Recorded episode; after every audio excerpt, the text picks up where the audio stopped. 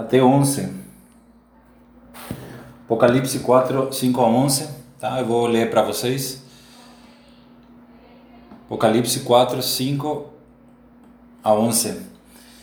Do trono saem relâmpagos, vozes e trovões, e diante do trono ardem sete tochas de fogo, que são os sete Espíritos de Deus. Há diante do trono um como semelhante, um como que mar de vidro, semelhante ao cristal. E também no meio do trono e à volta do trono, quatro seres viventes, cheios de olhos por diante e por detrás. O primeiro ser vivente é semelhante ao leão. Amém? O primeiro ser vivente é semelhante ao leão. O segundo é semelhante ao novilho. O terceiro tem rosto como de homem. O quarto ser vivente é semelhante à águia quando está voando. E os quatro seres viventes, tendo cada um deles, respectivamente, seis asas estão cheios de olhos ao redor e por dentro, não tem descanso nem de dia nem de noite, proclamando: Santo, Santo, Santo é o Senhor Deus, o Todo-Poderoso, aquele que era, que é e que há de vir.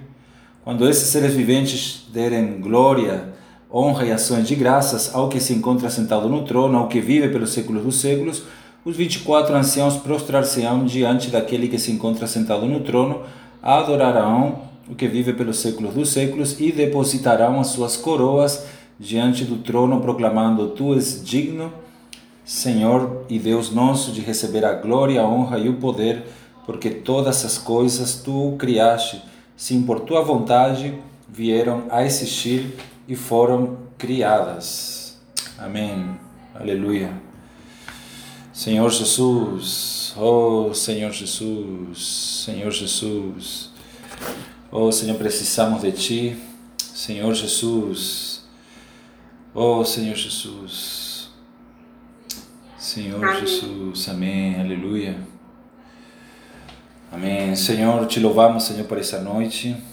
Senhor, por mais uma oportunidade, Senhor, de poder ter comunhão, Senhor, diante da tua presença, diante do trono, diante dessa palavra. Nós, Senhor, queremos, Senhor, voltar todo o nosso coração para ti.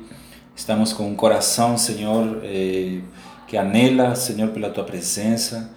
Um coração, Senhor, que deseja, Senhor, pela tua face. Deseja, Senhor, pela tua glória. Oh, Senhor, anela mais de ti.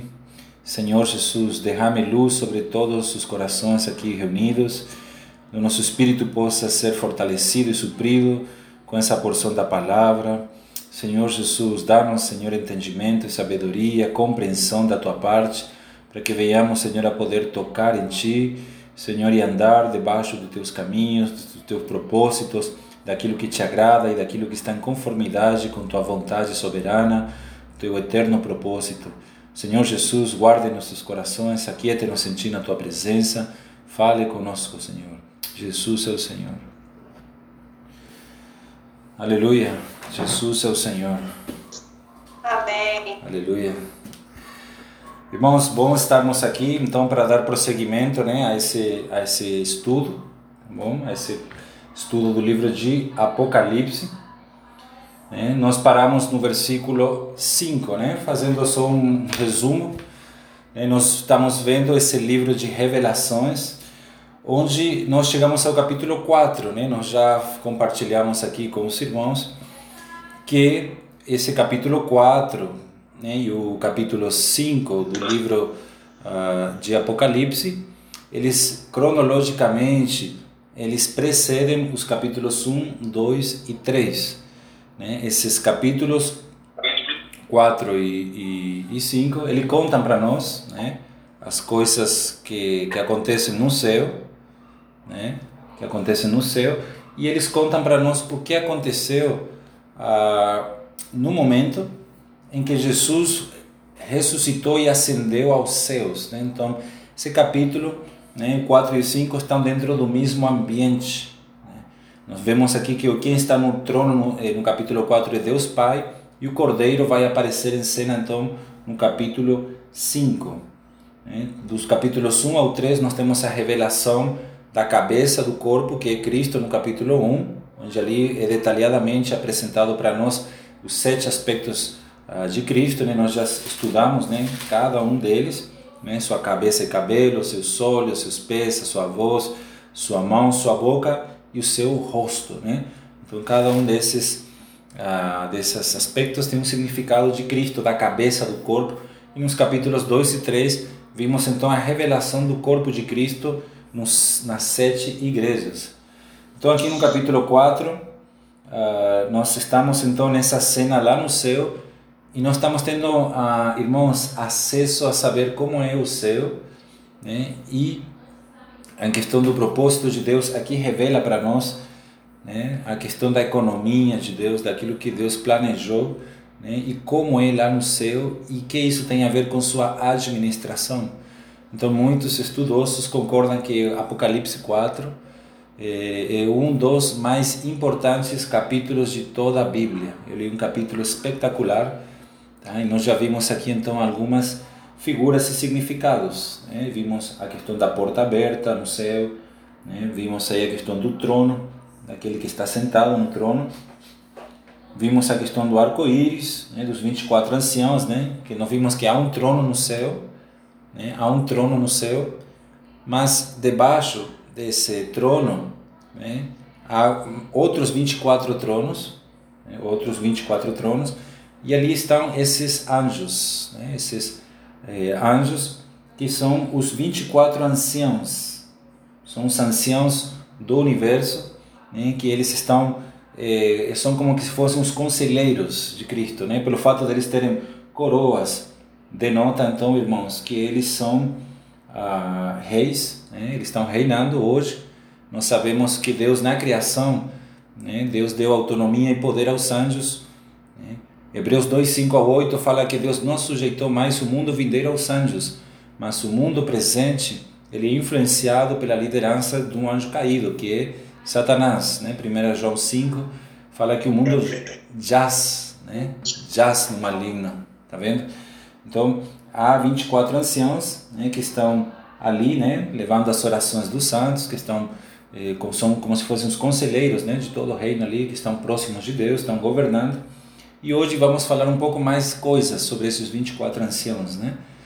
Então aqui chegamos ao capítulo 5, aqui vemos que do trono saem vozes, trovões, né? E diante do trono ardem sete tochas de fogo, né? que são os sete espíritos de Deus. Relâmpagos, vozes e trovões.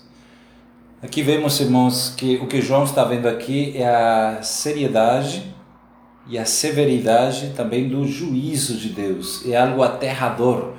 Do trono, ao mesmo tempo que nós temos um arco-íris, né, algo que transmite tranquilidade, né, que representa a fidelidade de Deus, a aliança de Deus né, com esse arco né, que está ali. Ao mesmo tempo, irmãos, desse mesmo trono, ao redor do trono há esse arco-íris, mostrando que Deus se lembra né, da aliança que fez com o homem.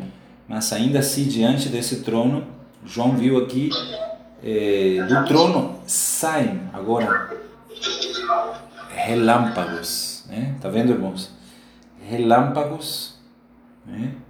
Ah, e trovões e vozes. Relâmpagos, vozes e trovões. Então aqui vemos o juízo de Deus mostrando que Deus vai julgar esse mundo, é o que vai acontecer, né? Vai acontecer aqui no livro de Apocalipse, Deus vai julgar o mundo. Por isso, o trono aqui, nesse capítulo 4, é o trono da justiça de Deus. É um trono judicial. Não é mais aquele trono da graça, embora hoje, irmãos, nós temos livre acesso ao Santo dos Santos, à presença de Deus, ao trono da graça para procurar socorro em oportunidade, né, em momento oportuno. Mas esse trono aqui é um trono da justiça de Deus. Nós podemos ficar tranquilos que todo o mal, né, todo o que está acontecendo de ruim, um dia vai ser julgado pelo juiz. Né, esse trono é um trono da justiça. Todas as vezes que aparece aqui no livro de Apocalipse, relâmpago, vozes e trovões, está ligado aí ao juízo de Deus. Veja no Apocalipse 8, versículo 5, né? Ali fala assim: o anjo tomou o incensário, encheu-o de fogo do altar e o atirou à terra. E houve trovões, vozes, relâmpagos e agora acrescenta mais um item que são terremoto. Tá vendo? Um grande terremoto. É, isso aqui, irmãos, já é, é entrando na parte das sete trombetas que nós iremos estudar com muitos detalhes aqui, né? Nessa live, nesse, nesse estudo. Então, os sete anjos que tinham sete trombetas prepararam-se para a tocar. Então, aqui vem um toque da trombeta depois que esse anjo, então, lança aqui né, esse incensário cheio de fogo atirando para a terra. E aí houve o que? Trovões, vozes e relâmpagos. Tá vendo, irmãos? Aparece novamente essa palavra, denotando aqui um severo juízo de Deus. Nós sabemos que haverá irmãos nossos que passarão pela grande tribulação. Né? Aqueles que não cresceram em vida, eles vão passar por todas essas trombetas e esses selos e também né, essas sete taças que nós iremos estudar aqui também. Então, o mesmo Deus, irmãos, o mesmo Deus que. Ah, outro versículo, né? Apocalipse 16 também aparece ali essa frase: relâmpagos, tronos e, e trovões. Apocalipse 16, versículo 18. Fala o seguinte: sobreviram relâmpagos, vozes e trovões e ocorreu grande terremoto. Agora não é só terremoto, agora aqui é grande terremoto como nunca houve igual desde que há gente sobre a terra. Tal foi o terremoto forte e grande. Irmãos, vai vir aqui né, no sétimo flagelo, na sétima taça, isso aqui, Apocalipse 16, é a ira de Deus. Vai ter um terremoto tão grande, irmãos, que a terra vai se abrir tudinho. Vai ser terrível isso aqui. Então, não aconselho nós ficarmos na grande tribulação para participar na experiência desses relâmpagos, vozes e trovões que denotam juízo severo, irmãos. Que o Senhor tenha misericórdia, tá? Ele vai julgar o mundo, tá? ele vai julgar o mundo. E o mesmo Deus que ele é amor, é o mesmo Deus que é fogo. Né? São dois aspectos do mesmo Deus. Ou seja, na santidade de Deus, né, se une o amor de Deus.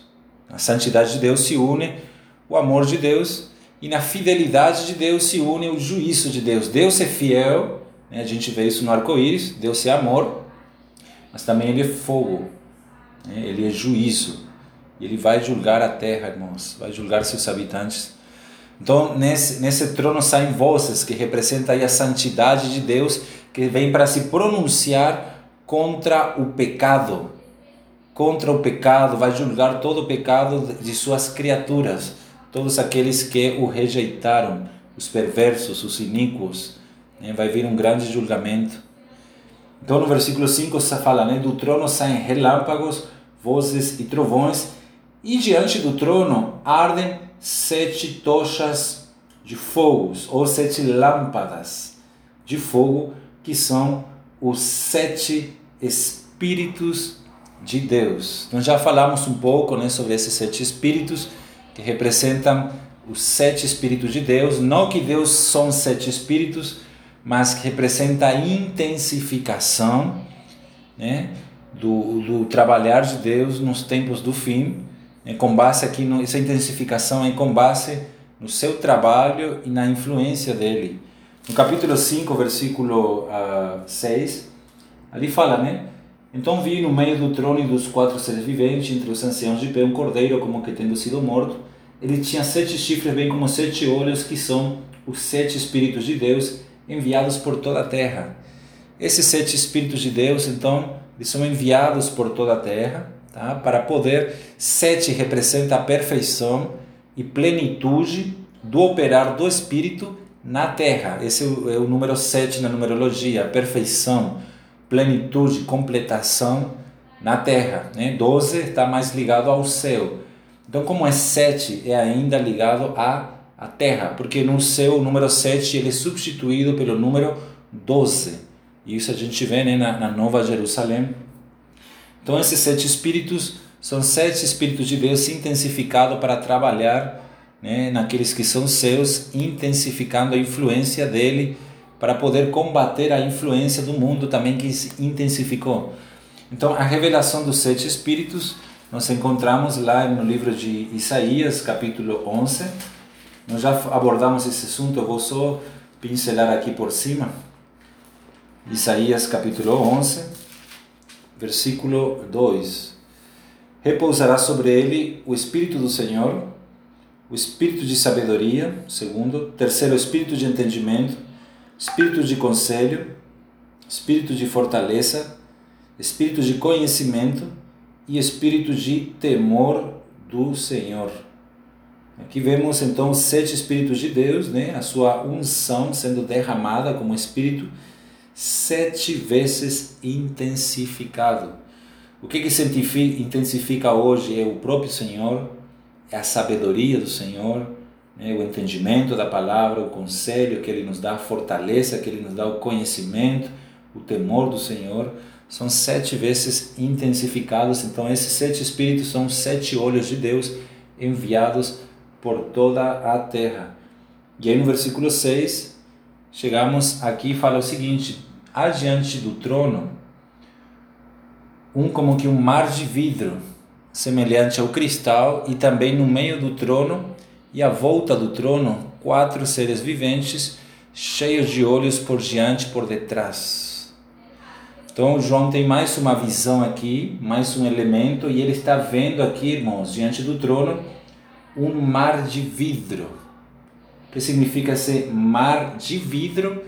Normalmente o mar ele é de água, mas aqui não é um mar de água, mas é um mar de vidro semelhante ao cristal. O que significa isto? Este, este mar de vidro.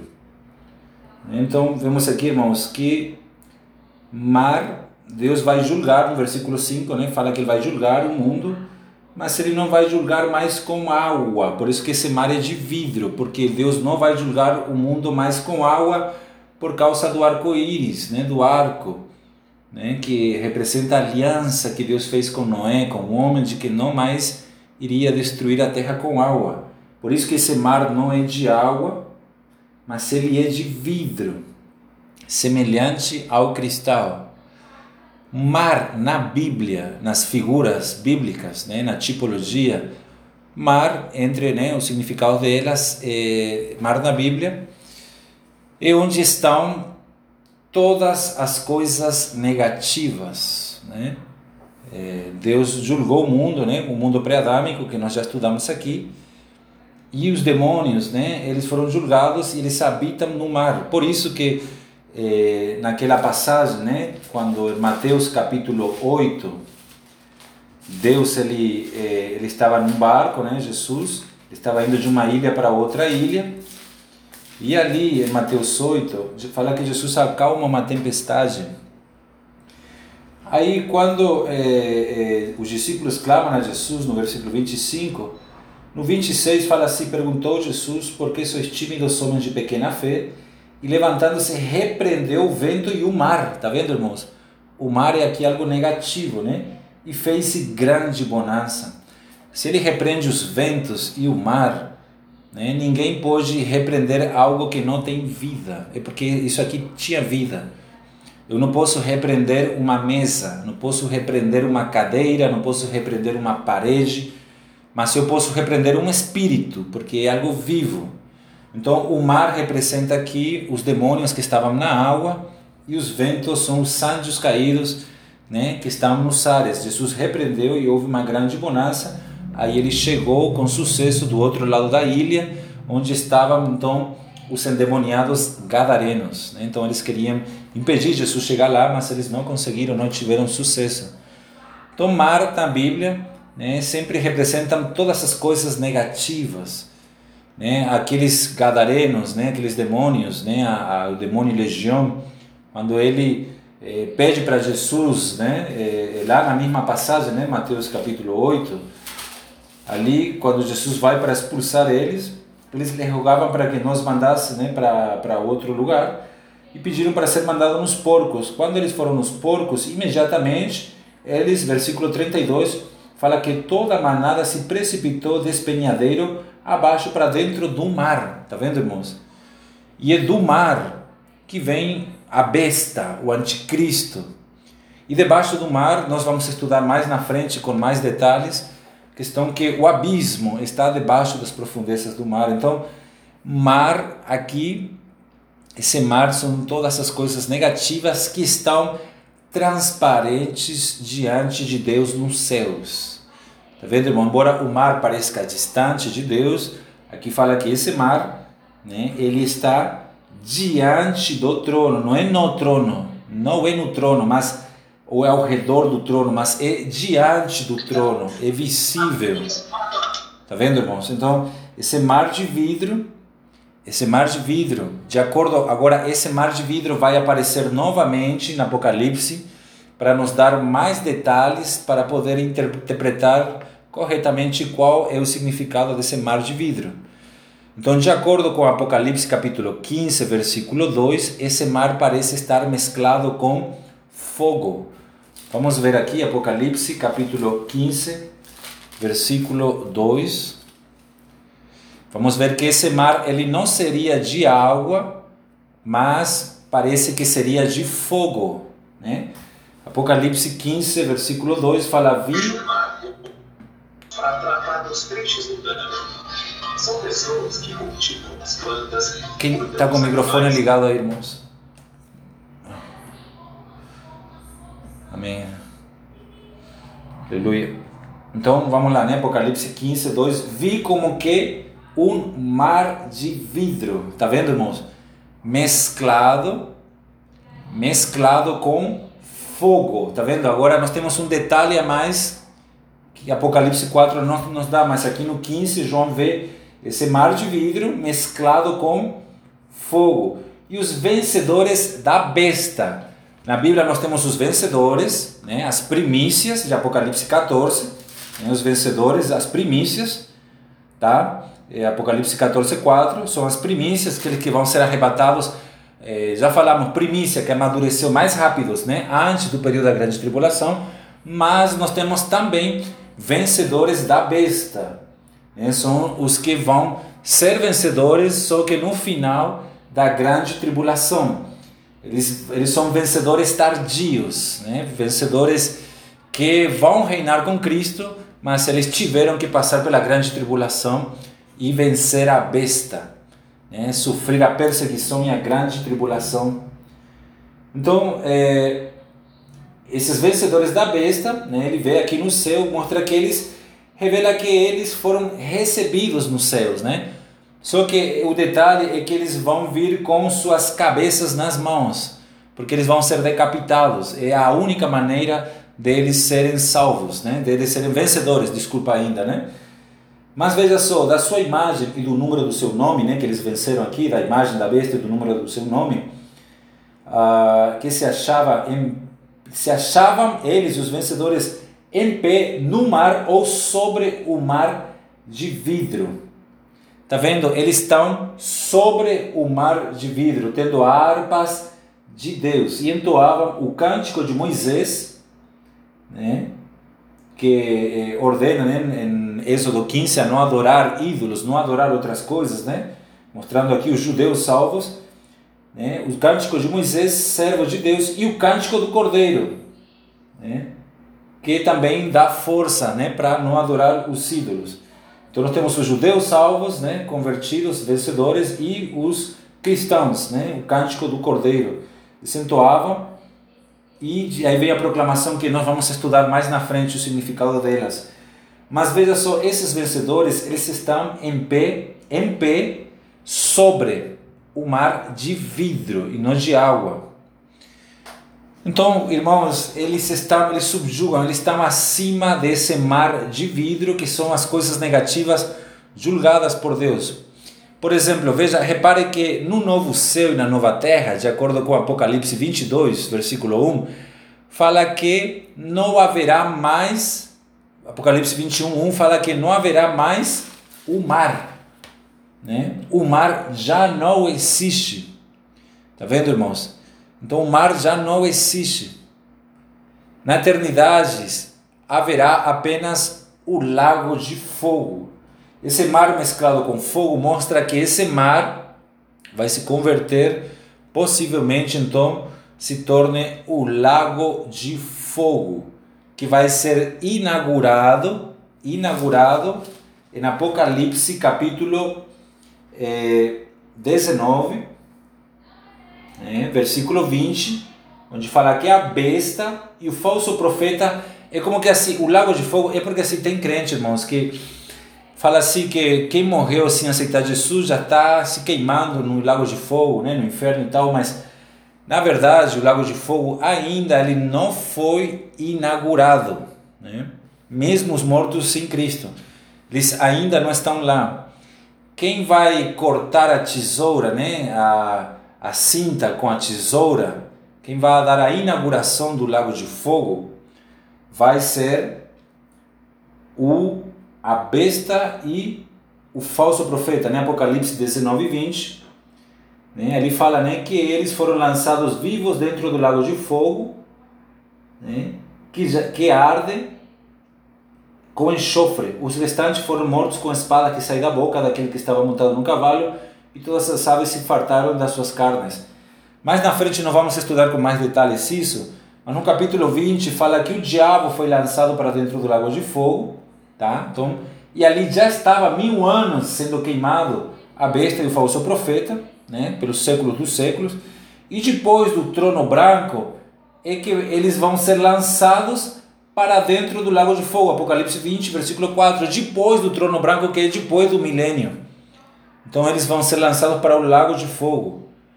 Então esse lago de fogo, ele ainda não foi julgado, o mar não foi julgado. Por isso que no capítulo 21 fala que o mar já não existe, porque esse mar agora é o lago de fogo. É como se fosse uma lixeira. Veja só, tem uma, uma passagem em Ezequiel capítulo 1. Vamos ver aqui, Ezequiel capítulo 1, versículo 22. Ezequiel 1, 22 fala o seguinte: Sobre a cabeça dos seres viventes havia algo semelhante ao firmamento como cristal, brilhante que metia medo, estendido por sobre sua cabeça. Está vendo, irmãos? Semelhante ao firmamento como cristal, brilhante, como cristal, né? o mesmo cristal de Apocalipse 4, 6, o mar de vidro, que metia medo. Mete medo, irmãos, é algo terrível, horroroso. Né? Então, é, é, esse mar de vidro que está diante de Deus, ele vai se tornar o lago de fogo. Né? O lago de fogo é tudo aquilo que é negativo vai ser julgado e o mar não vai existir mais na Nova Jerusalém. Né? Interessante quando a gente estuda os, as quatro criaturas e percebe que os peixes não estão lá, confirma mais isso ainda. Vamos avançar aqui, quatro seres viventes, em Apocalipse capítulo 4 né? versículo 6, né? prosseguindo aqui. Há diante do trono um como que um mar de vidro semelhante ao cristal, e também no meio do trono e à volta do trono, quatro seres viventes cheios de olhos por diante e por detrás. Quatro, quatro na numerologia representa o homem, né? a criatura, criatura. Esses quatro seres viventes são representantes de todas as coisas criadas sobre a terra. O número 4, número de criatura. Né? E quanto mais cerca de Deus a criatura está, mais olhos nós temos. Aqui fala que eles estavam cheios de olhos, porque estavam próximo do trono. Estar cheios de olhos significa que nós mais vemos. Quem mais vê? Se eu vejo com um olho, eu vejo um pouco, mas se eu vejo com os dois olhos, eu tenho minha visão é maior. E se eu tivesse três olhos? E se eu tivesse quatro? Né? Falam que, né, irmãos, quatro olhos vêem melhor que dois. Então, irmãos, quanto mais perto nós estamos de Deus, mais vemos quem Deus é e mais vemos quem nós somos, passando a ver e entender melhor as coisas. Então, o número 4 na numerologia representa a amplitude da criação, assim como o 7, né, a amplitude de né, todas as coisas perfeitas da Terra. 4 representa a amplitude da criação de Deus em expressões como, por exemplo, né, os quatro cantos da terra. Né? Jeremias 49 e 36 fala dos quatro ângulos do céu. Né? Jeremias 49 e 36. Então 4 é um número que se usa para a amplitude da terra, da criação. Então esses quatro seres viventes representam todas as coisas criadas e redimidas diante de Deus. E quais coisas são essas? Então vamos ver aqui no versículo 7, fala que o primeiro ser vivente, ele é semelhante a leão, o segundo ser vivente é a novilho, o terceiro tem rosto como de homem, e o quarto ser vivente é semelhante a águia, né? quando ela está voando. Bom, aqui vemos então quatro rostos.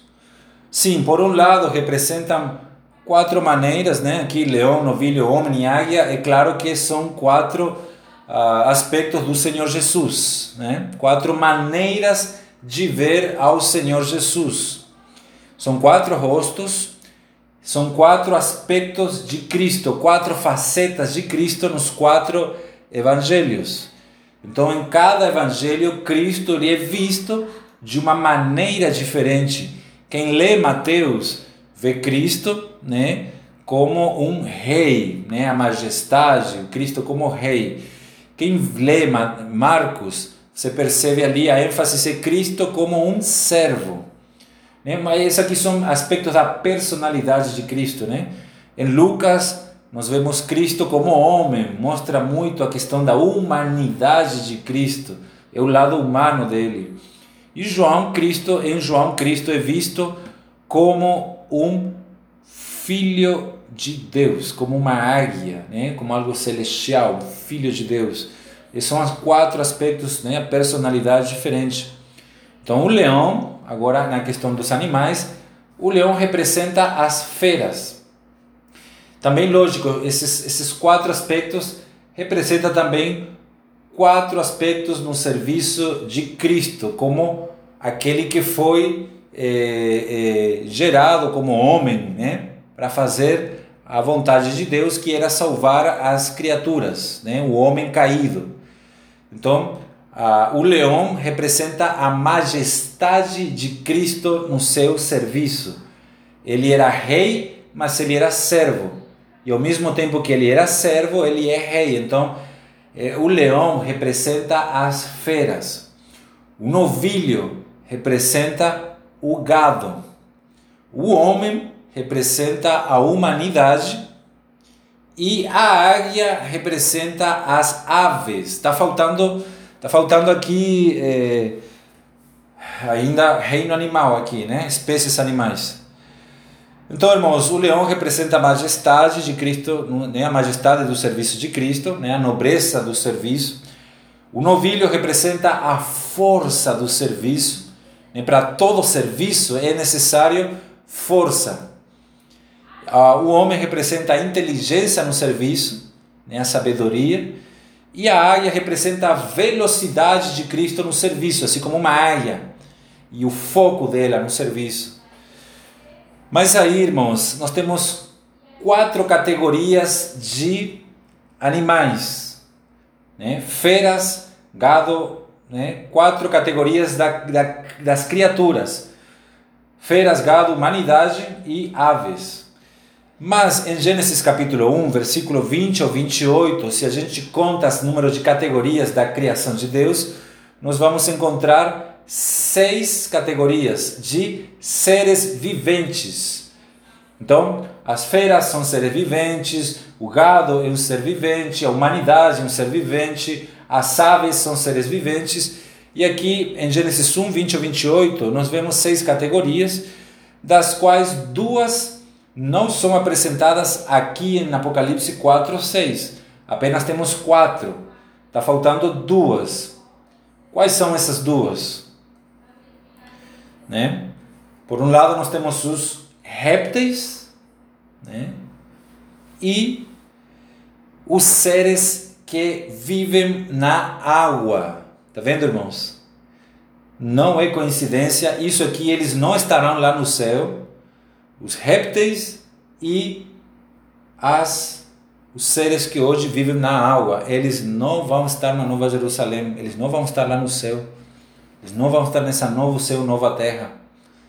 Tá vendo, irmãos? Por quê? Porque os répteis, na figura da Bíblia, Né? O, por exemplo, o cabeça dos répteis. Quem é o cabeça dos répteis na Bíblia? É a serpente.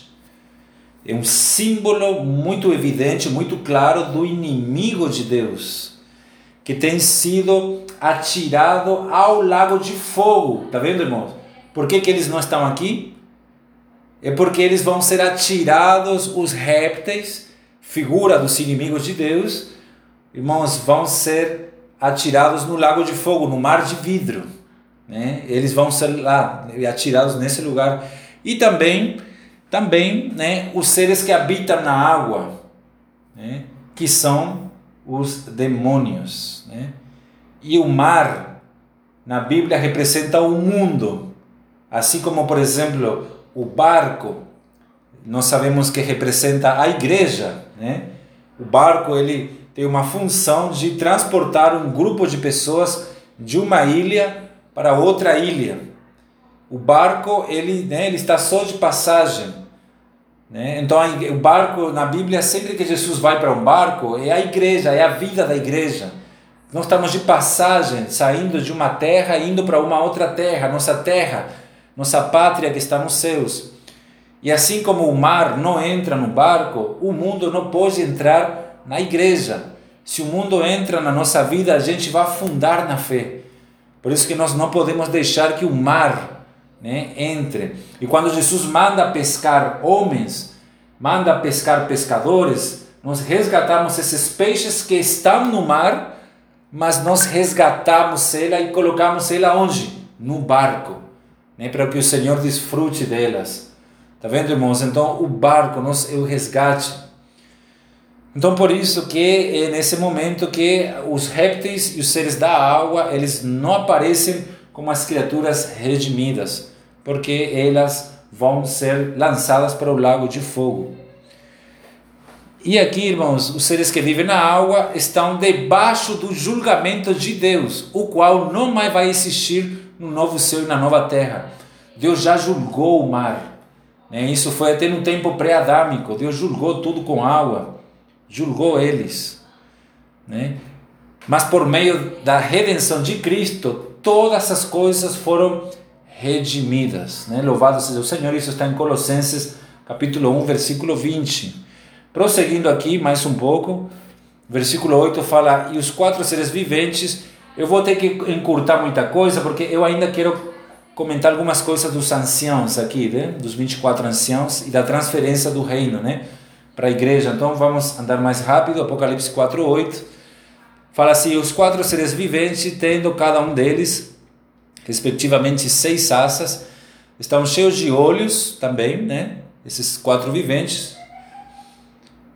E ao redor do trono não tem descanso nem de dia nem de noite, proclamando: Santo, Santo, Santo é o Senhor Deus, o Todo-Poderoso, aquele que era, que é e que há de vir. Agora a gente vê esses quatro seres viventes já num outro aspecto. Se fala que tem seis asas, então, de acordo com Isaías capítulo 6, versículo 2, então eles são que? Serafines. Tá vendo, irmãos? São serafines mas eles têm um rosto, cada um deles tem um rosto. Ele está, aqui fala que estão cheios de olhos, de acordo com Ezequiel capítulo 1, versículo 18, e Ezequiel capítulo 10, versículo 12. Então, eles seriam querubins. Eles têm asas de serafins, mas rosto de querubins. Assim, anote os versículos Aí você compara depois, tá? Eu não vou ter tempo de ler todos os versículos. Mas os querubins são sempre os que levam, né? em Ezequiel fala que eles levam o trono de Deus. Né? Um trono de Deus que é movimentado. Deus não fica parado. Então a arca do Senhor, veja só, a arca do Senhor, ela tinha quatro varais, né? Por quê? Porque essas varas representavam o movimento de Deus. Né? Essas varas eram para é, é, trasladar a arca. Veja, vamos ler é, Êxodo 25, 14. Êxodo capítulo 25, versículo 14.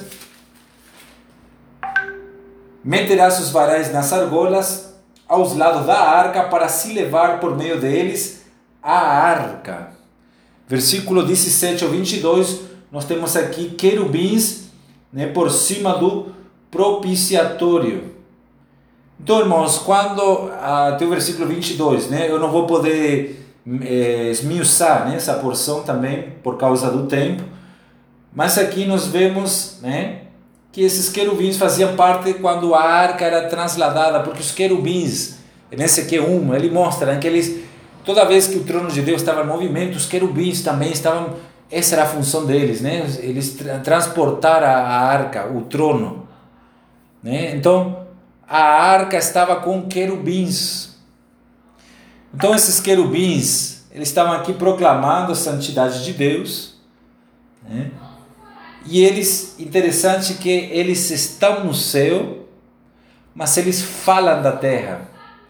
Esse ser vivente, Isaías capítulo 6, versículo 3, vamos ver aqui, Isaías capítulo 6, versículo 3, fala o seguinte: E clamavam uns para os outros, né, esses serafins,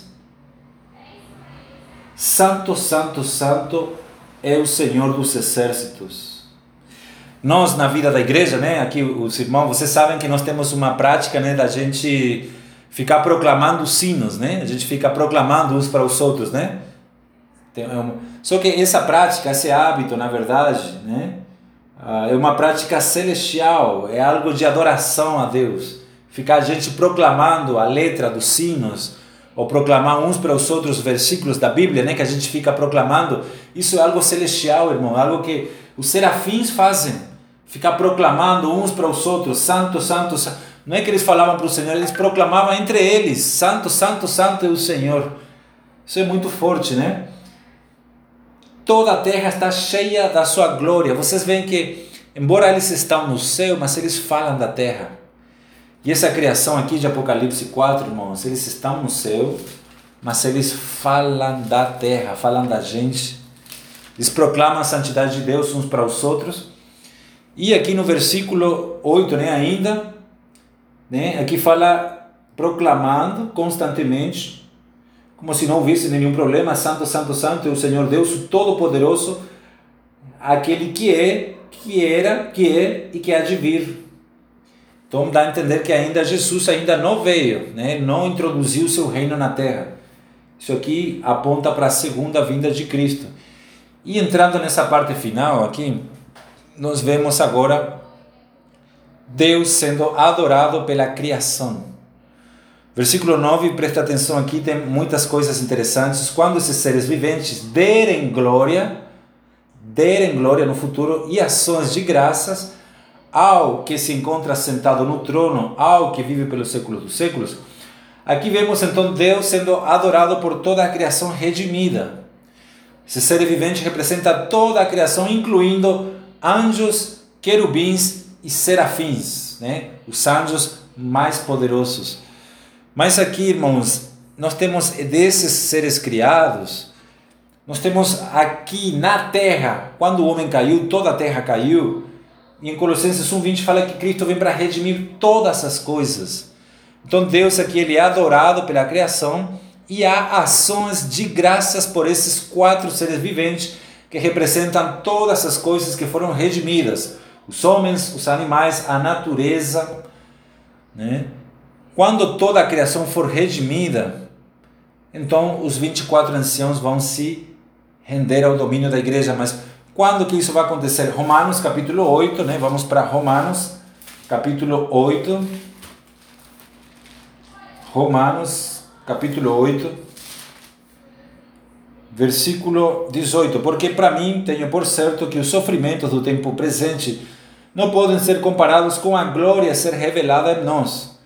A ardente expectativa da criação, que são os quatro seres viventes, aguarda a revelação dos filhos de Deus, pois a criação está sujeita à vaidade, a vazio, não voluntariamente, mas por causa daquele que a sujeitou, né, na queda do homem, na esperança de que a própria criação será redimida do cativeiro da corrupção para a liberdade da glória dos filhos de Deus. A criação torce por nós, intercede por nós, né? Ela está, irmãos, ah, intercedendo né, em nós, e a glória ela vai ser expressa em nós como se a gente tivesse um zíper, né? E aí, versículo 22, sabemos que toda a criação a um só tempo geme e suporta angústias até agora. Fazendo apelos aqui pelo nosso amadurecimento, ela geme, suporta angústias até agora.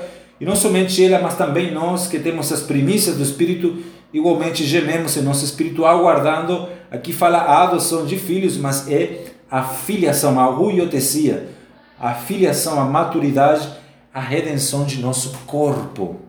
É não é a redenção do espírito, não é a redenção da alma, é a redenção do corpo, que será na vinda de Cristo. E ali toda a criação será redimida, e então esses quatro seres viventes, que representam a amplitude da criação de Deus redimida, vai dar glória a Deus, né? aqui a palavra glória aparece várias vezes em Romano 8, honra ao Senhor e ações de graças ao que se encontra no trono que vive pelos séculos dos séculos. Quando toda a criação seja redimida, né, vai acontecer isso. E aí, voltando no Apocalipse 4, nós vemos 24 anciãos se prostrando. Apocalipse capítulo 8, versículo 10.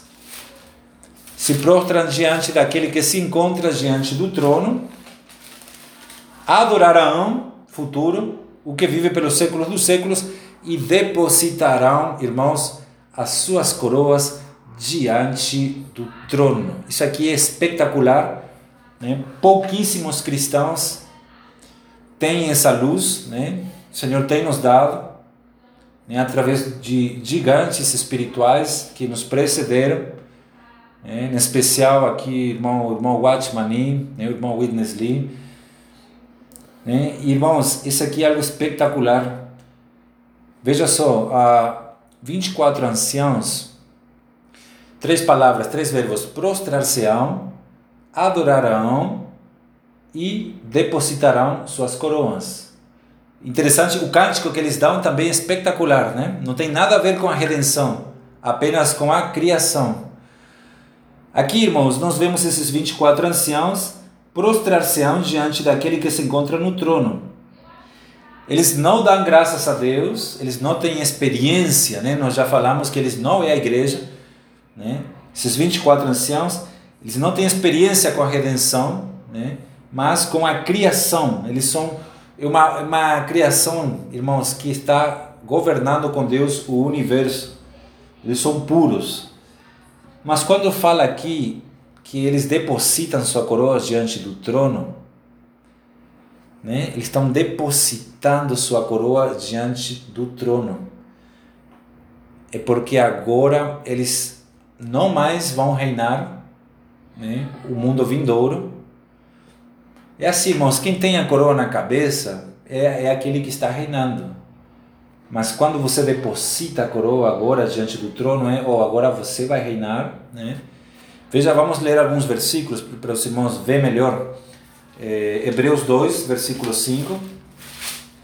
Hebreus 2, 5. Que fala o seguinte: Pois não foi a anjos que sujeitou o mundo que há de vir, sobre o qual estamos falando, eles né, têm conhecimento disso. Alguém antes, em certo lugar, deu pleno testemunho, dizendo que o homem que dele te lembre, o filho do homem que o visites, fizeste por um menor, por um pouco menor que os anjos, de glória e honra o coroaste. Glória e honra aparece lá no Apocalipse 4, 9 também. E o constituíste sobre as obras das tuas mãos, todas, todas, todas as coisas sujeitaste debaixo dos seus pés. A igreja. Desde, ora, desde que ele sujeitou todas as coisas, nada deixou fora do seu domínio. Agora, porém, ainda não vemos todas as coisas a elas sujeitas, né? Então, no 9 fala que Jesus, né, por causa do sofrimento da morte, foi coroado de glória e honra, para que pela graça de Deus provasse a morte por todo homem, porque convinha que aquele porque por cuja causa e por quem todas as coisas existem, conduzindo muitos filhos à glória, irmãos, aperfeiçoados por sofrimentos, o autor da salvação deles. Jesus está conduzindo muitos filhos à glória. Então aqui é uma transferência de reino. Essa glória está em Apocalipse 20, versículo 4 ao 6. Vi também tronos. Veja só essa palavra tronos. No mesmo livro de Apocalipse, quando João viu tronos, ele viu os 24 anciãos sobre os tronos. Mas agora, quem vê João sentado nesses tronos? Sentaram-se. Está vendo, irmãos, a riqueza dessa palavra? Vi também tronos e sentaram-se. Não fala já estavam sentados, mas sentaram-se. Aqueles aos quais foi dada a autoridade de julgar. Foi dada. Agora eles vão receber uma autoridade de se assentar nesses tronos. Vi ainda as almas dos decapitados, né? igual eu falei, vai ter irmãos da igreja que vão entrar no reino, mas com a cabeça na mão. Os decapitados por causa do testemunho de Jesus, bem como por causa da palavra de Deus, tantos quanto não adoraram a besta, nem tampouco a sua imagem, não receberam a marca na fronte e na mão, e viveram e reinaram com Cristo durante mil anos. O restante dos mortos não reviveram até que se completasse os mil anos, esta é a primeira ressurreição. Bem-aventurado e santo aquele que tem parte na primeira ressurreição, sobre estes a segunda morte não tem autoridade, pelo contrário, serão sacerdotes de Deus de Cristo e reinarão com eles mil anos. E nós, na semana passada, estudamos que esses 24 anciãos têm hoje o sacerdócio, né? eles levam orações diante de Deus, eles têm a realeza. Mas aí, então, irmãos, né? quando toda a criação foi redimida, né? irmãos, quando Jesus vier aqui para poder trazer o seu reino, a justiça, a paz, a igreja vai reinar e aqui vai haver uma transferência de reino. Né? Eles ele, eh, eh, esses, esses anciãos aqui adorarão. Aqui fala que eles vão adorar, adorarão o que vive pelos séculos dos séculos. Eles vão entregar seu reino, né? E eles vão adorar sem nenhum sentimento de ciúme. Porque isso é algo mais do ser humano caído, do pecado, né? O ciúme, inveja, essas coisas. Eles não têm isso, irmãos, né? Eles sabem que eles vão reinar aí, né, no trono aí com Cristo. Mas aí depois eles não têm esse negócio, né? Eles vão ceder e eles sabem aí que a igreja então vai entrar para sentar-se nesses tronos para reinar com Cristo, irmãos. E aí eles proclamam, né? Tu és digno, Senhor, de receber glória, honra e poder. Quando fala tu és digno, Senhor, de receber honra, glória e poder, eu tenho, eu, meu tempo está já quase terminando. Eu queria explanar mais, mas irmãos, quando eles se dirigem ao Senhor, não esqueçamos que a igreja ela está em união com Cristo, né? E ela é um com o Senhor. Então, quando tudo que se aplica a Cristo se aplica à igreja, menos à deidade. Mas, irmãos, tudo que Cristo recebeu, a igreja como corpo de Cristo como nós, esposa de Cristo, ela recebeu também, né? Tudo que é do noivo da noiva, tudo que é da cabeça do corpo, então ele fala aqui, tudo tu criaste, sim, por causa da tua vontade, vieram assistir e foram criados. Então esses seres viventes, esses anciãos não dão graças, mas eles proferem poder, né, glória e honra, uma vez que eles não possuem experiência pessoal com a salvação e conhecem apenas o poder e a glória de Deus. Então Deus, ele é antes da criação, superior à criação e ulterior à criação. Né? Ele, é, ele é muito poderoso, irmãos, ele é soberano. Então, esses, esses anjos aqui, meus irmãos, esses anciãos aqui, eles estão fazendo uma transferência. Veja só essa palavra, receber glória, honra e poder. Aparece lá em 1 Pedro, capítulo 1. 1 Pedro, capítulo eh, 1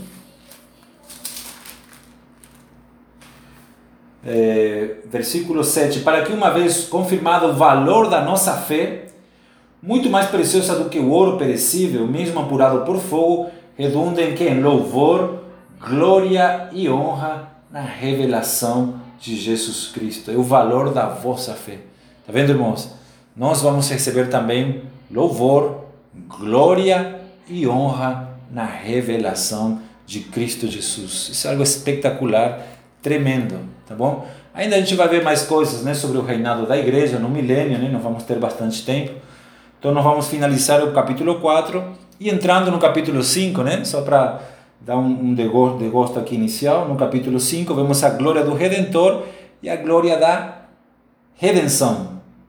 Né? E aí vemos na mão direita daquele que estava sentado no trono um livro escrito por dentro e por fora, de todo selado e com sete selos. Qual livro é esse na Bíblia? Que livro é esse? Tenha certeza que esse livro aparece em outros livros, nos profetas menores. Qual livro é esse? O que, que ele contém? Né? Que fala que são sete selos. E então aqui vamos ver o cordeiro entrando em cena. Né? O cordeiro recebendo a glória no céu após a sua ascensão. Amém, irmãos? Nós terminamos aqui, já é nove horas. E nós vamos então como fazemos sempre, abrir 10 minutos, tá? 10, 15 no máximo, para aí quatro, cinco irmãos poderem é, compartilhar né, aquilo que vocês ganharam ou fazerem perguntas, tá bom? Fazer alguma pergunta de algum assunto que não ficou claro. Então, esse momento. Nós vamos dar, irmãos, é, dois minutos tá? para cada irmão, dois minutos. Então, os irmãos, fiquem à vontade, tá? Dois minutos para compartilhar. Amém? Louvado seja o Senhor. Aleluia.